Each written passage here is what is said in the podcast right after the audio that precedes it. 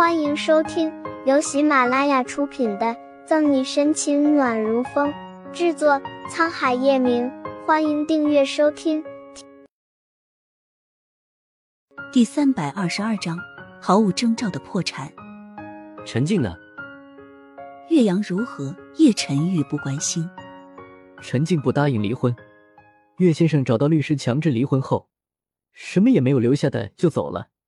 现在他正流落街头。可怜之人必有可恨之处。对岳阳和陈静的遭遇，乔宇没有一丝怜悯，一直跟在叶晨玉旁边。他太清楚这对夫妇的作为了，落到如今这个地步，只能说是他们活该。剩下的事就交给你了。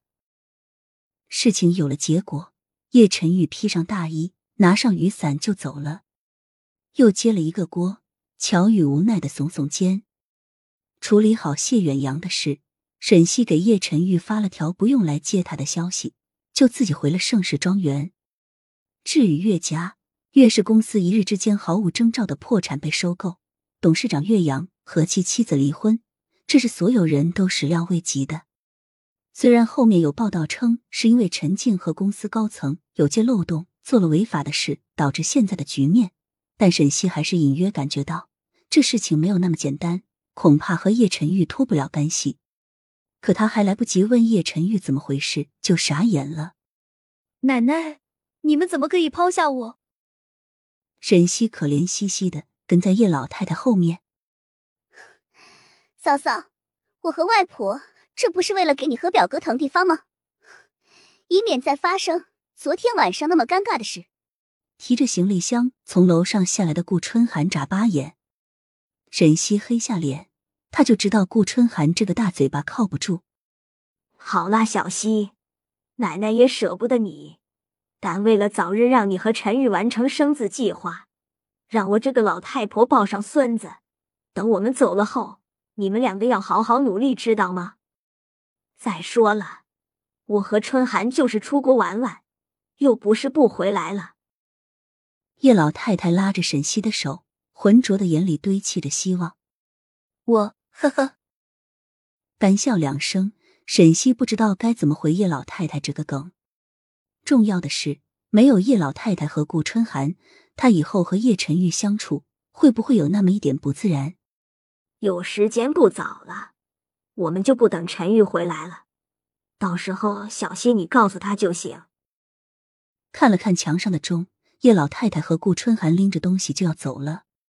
纵然百般舍不得，沈西还是送叶老太太和顾春寒上车。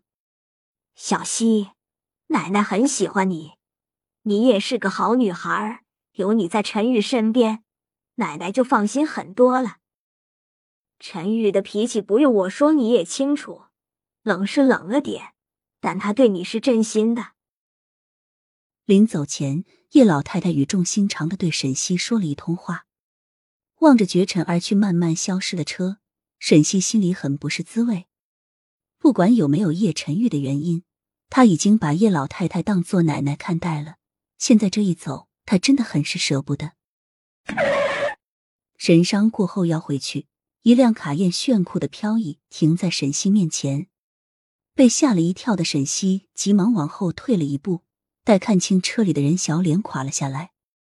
沈西本打算等叶晨玉下来。好好教训教训他，但时间过去了一两分钟，里面的人趴在方向盘上，一直没有动静。察觉不对劲，沈西哪里还顾得上记仇，赶紧上前打开车门。叶晨玉，你怎么了？刚碰到叶晨玉，沈西就被湿哒哒的凉意刺激到了。叶晨玉，你怎么了？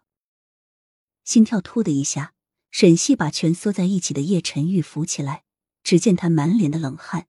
面色苍白的可怕，你你怎么了？是受伤了还是还是身体不舒服？第一次看见这样的叶晨玉，沈西吓得话都说不清。扶我，扶我进去。下唇被咬出血迹，叶晨玉艰难的吐出几个字。没有时间耽搁，沈西急的眼泪溢满了眼眶。好，好，好，你坚持住。在沈西的印象中。叶晨玉向来都是酷炫狂霸拽，一言不合就让人掉入万丈深渊。如今看他这样，心里又急又担忧。本集结束了，不要走开，精彩马上回来。